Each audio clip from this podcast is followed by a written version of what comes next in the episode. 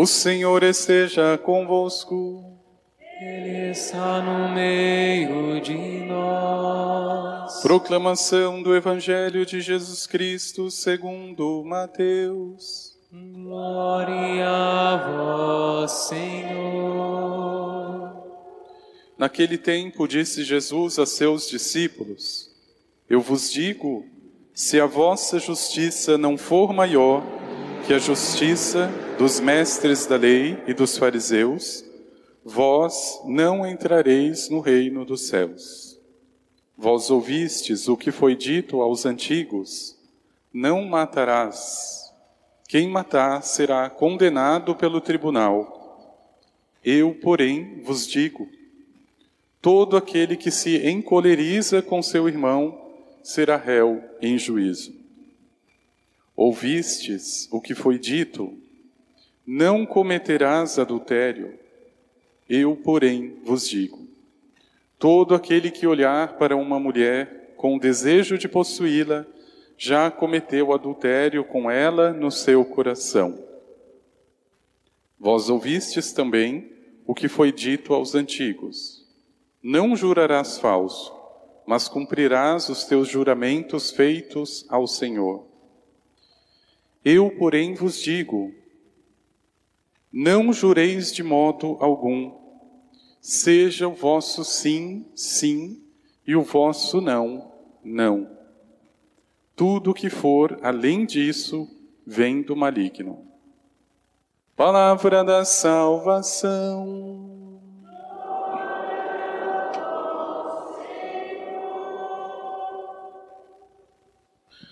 Seja o vosso sim, sim, e o vosso não, não. Tudo que for além disso vem do maligno. Por que nos alerta Jesus a respeito daquilo que é dito e, de modo especial, daquilo que brota do coração do ser humano? Senão pelo fato de que é no coração do ser humano, como já lembrava o Senhor, e não fora dele, que nascem as injúrias, as maledicências, os pecados e assim por diante. E principalmente, irmãos, neste tempo que vivemos, parece que é preciso lembrar o que é óbvio. Nós estamos numa confusão moral de tal gravidade que é preciso lembrar o tempo inteiro aquilo que não precisaria ser lembrado. Que eu devo amar o outro, que eu devo perdoar, que eu não devo mentir, que eu devo ser honesto nos meus tratos. As coisas mais óbvias hoje precisam ser passadas repassadas, recordadas. Então veja, não há dúvida alguma, como já lembrava o livro do Eclesiástico que ouvimos da primeira leitura, de que todo ser humano, sem exceção, está diante de uma escolha. Eu coloco diante de ti o fogo e a água. Você vai estender a mão para aquilo que quiser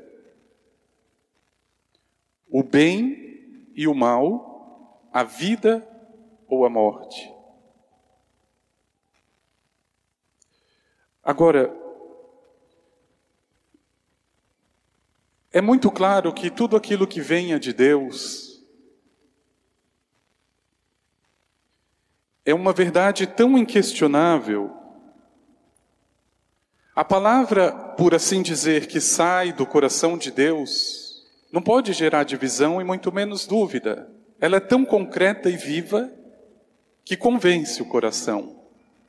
Para aquele que se abre, a palavra de Deus não deixa dúvida alguma a respeito da vida. É claro, aquele que se abre para tanto. Mas muito diferente é a palavra do ser humano, e aqui está o grande problema. Feliz ou infelizmente, nós não somos anjos.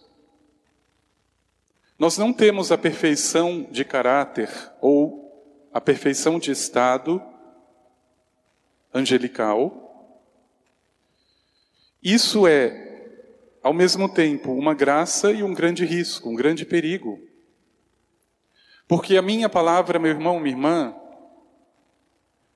pode estar dizendo exatamente o contrário que eu gostaria. Eu posso dizer eu te amo e aqui dentro eu te odeio. Nós chegamos realmente a essa divisão e ninguém pode questionar. A graça e o Espírito Santo é capaz de fazer com que palavra e coração estejam em sintonia. E essa é a obra de Jesus. Essa é a obra do Espírito Santo. Para que aquilo que eu diga seja exatamente aquilo que eu sinta e não outra coisa. Mas enquanto estamos a caminho, meu irmão, minha irmã, desse objetivo, de sintonizar e jogar fora a ambiguidade, precisamos do auxílio do Senhor. Então veja, em várias e várias realidades humanas, Infelizmente, essa palavra permanece indecifrável, ou esse pedido, melhor dizendo, do Senhor, seja o vosso sim, sim, o vosso não, não. Tudo que for além disso, vem do maligno.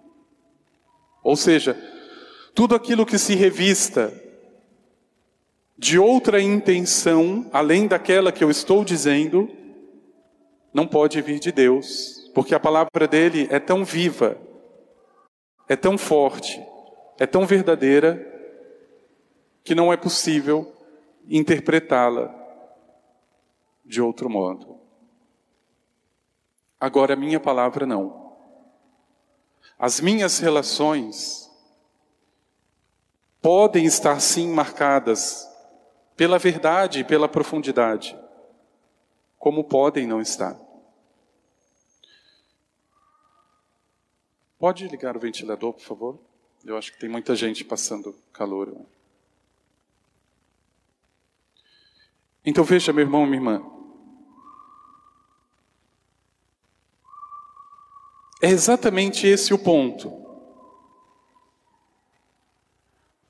Chegar a esse equilíbrio que me exige o Senhor é a verdadeira sabedoria que fala Paulo na segunda leitura. Aos perfeitos nós falamos de sabedoria, não sabedoria desse mundo. Não é a sabedoria dos poderosos. Lembra-nos Paulo,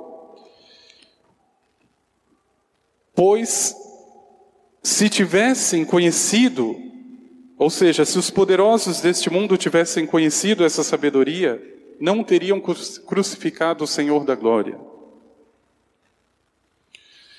Então veja, a partir daí, e é lá que eu quero chegar na nossa fé, mas antes, meu irmão, minha irmã, existem muitas outras realidades de vida que são marcadas pela duplicidade e que infelizmente elas estão tão disfarçadas, tão bem disfarçadas de verdade, que eu tomo e aceito como verdade. Por exemplo, muitas pessoas perguntam por que, que o Senhor parou de comer carne. Eu tenho quatro anos e meio, mais ou menos, que eu não como nenhum tipo de carne. Não é por causa de pena de animais, eu não tenho dó de matar animais para comer. Não tenho. Eu acho que existe uma cadeia eu acredito que exista sim uma cadeia alimentar e não tem problema algum sacrificar um animal para servir de alimento. Isso não tem problema algum, absolutamente. E não foi por isso que eu parei. Mas quando eu descobri uma mentira da indústria de alimento de modo especial, eu tomei a minha decisão.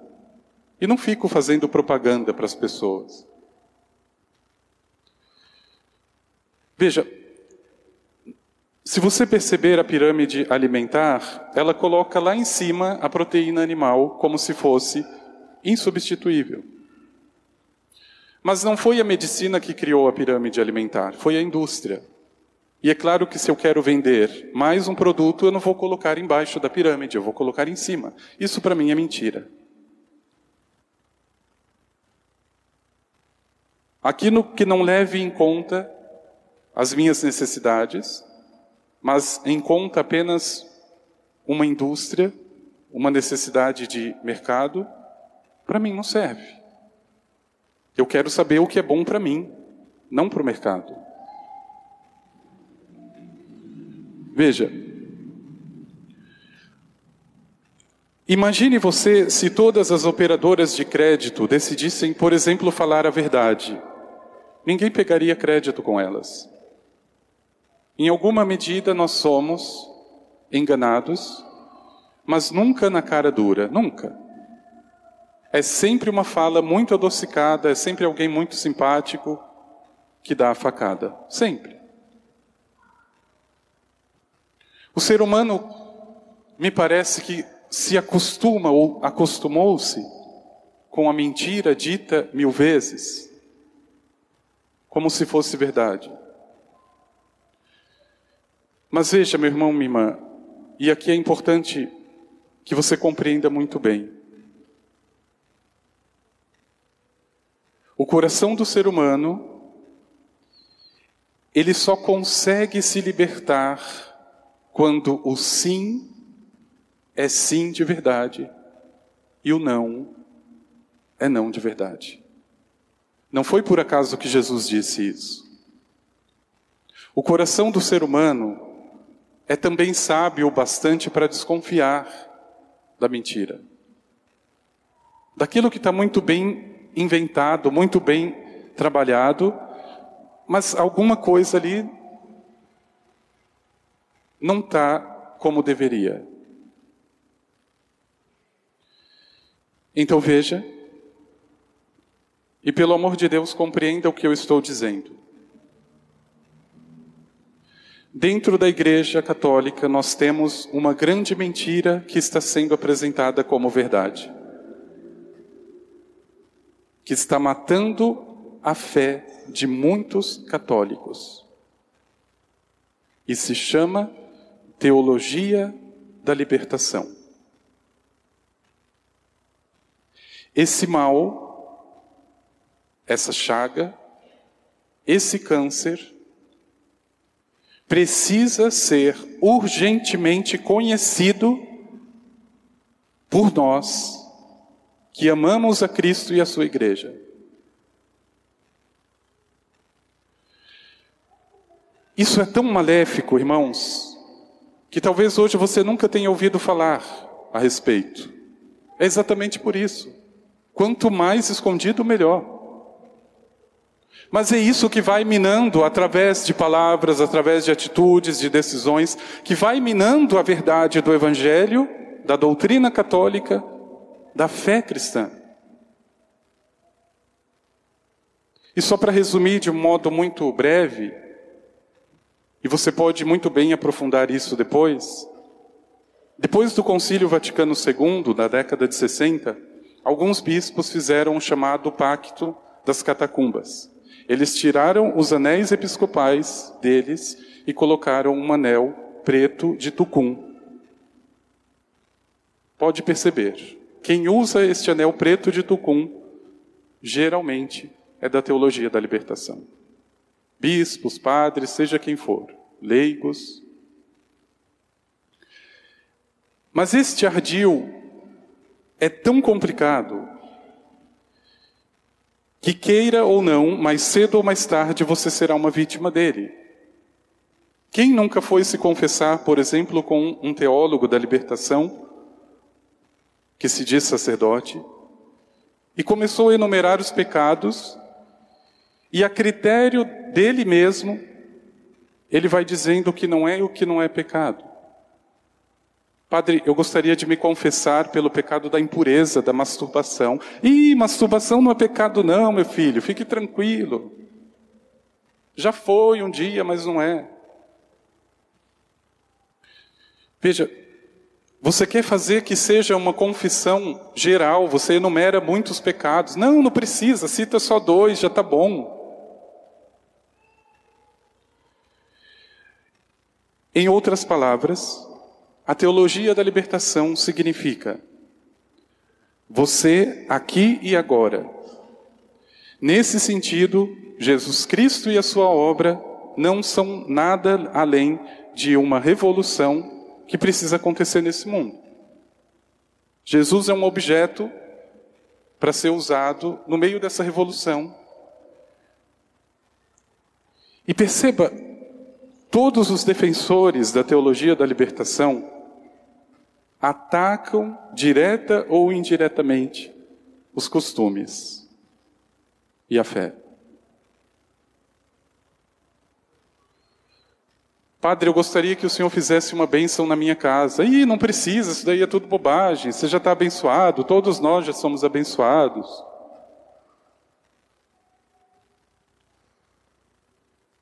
Você percebe um sacerdote da teologia da libertação, geralmente ele não te dá a bênção quando você pede. Geralmente.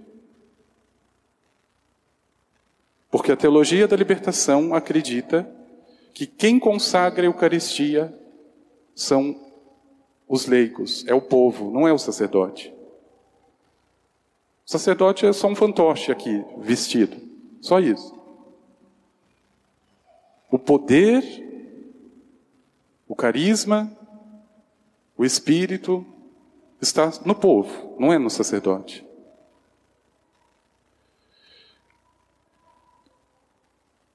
Agora veja, meu irmão, minha irmã.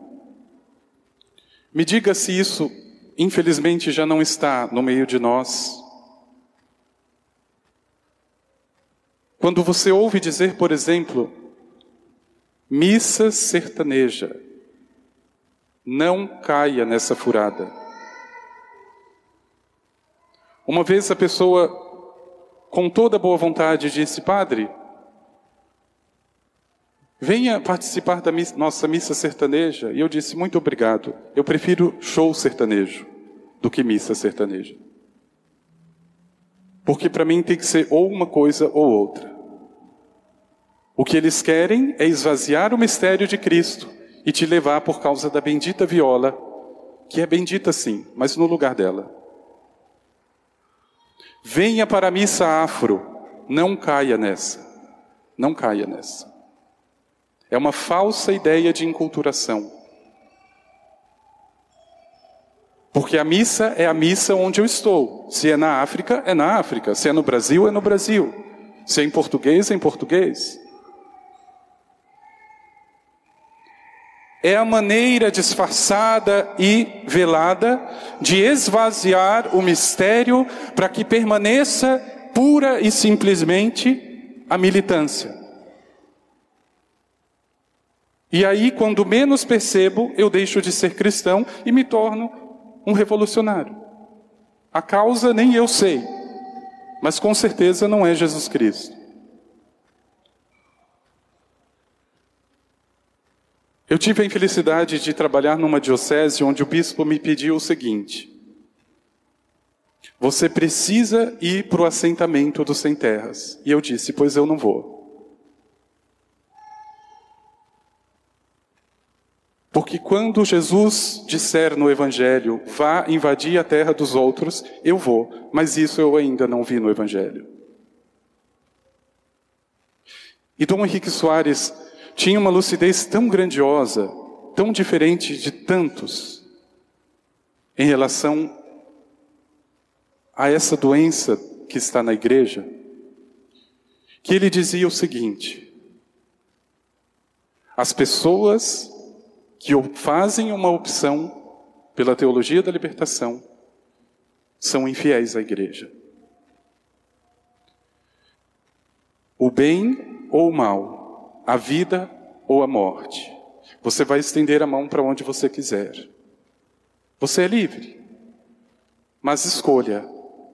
Se é o bem, é o bem. Se é o mal, então fique com o mal. Não tente disfarçar um e outro. E ele dizia o seguinte, e com toda razão: O fruto da infidelidade é a infecundidade. E ele citava o exemplo das irmãs religiosas que, por causa dessa malfadada teologia, quiseram se misturar tanto no meio do povo, tiraram o véu, tiraram o hábito, ficavam ali no meio do povo, ah, nós somos do povo. E hoje esses conventos estão fechados, graças a Deus. Não tem vocação. O fruto da infidelidade é a infecundidade. Como é que vai dar fruto se está fora da videira? Se não é fiel, de fato, ao Senhor. Então veja, meu irmão, minha irmã, o que precisa ficar muito claro é que a tua fé é tão sagrada que ela precisa ser urgentemente purificada. Dispense, sem nenhum respeito humano, qualquer catequese ou falsa doutrina que diga o contrário do catecismo e da palavra de Deus. Dispense. Ah, mas foi o bispo que disse, foi o sacerdote que disse. Dispense. Veja,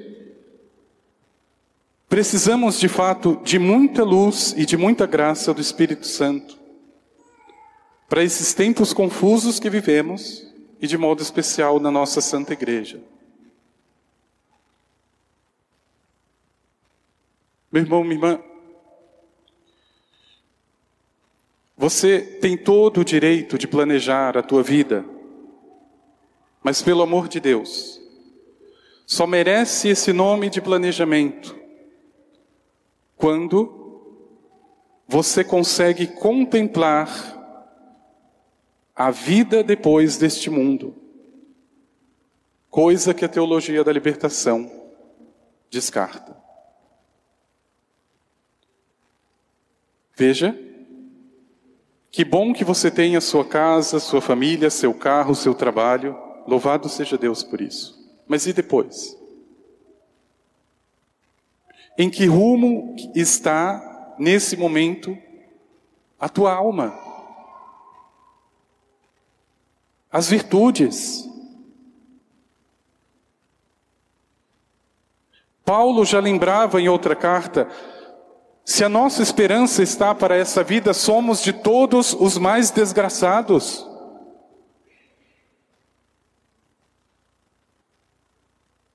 Meu irmão, minha irmã, veja a seriedade de tudo isso. E por isso, uma fé autêntica e verdadeira, tal como ensina a igreja verdadeira, não pode dar nenhum tipo de conivência à teologia da libertação. Não pode. Aliás, não sei nem por que se chama teologia, porque isso não é teologia. Você tem que negar, rechaçar, porque isso na verdade é uma grande heresia. E não sou eu que estou dizendo.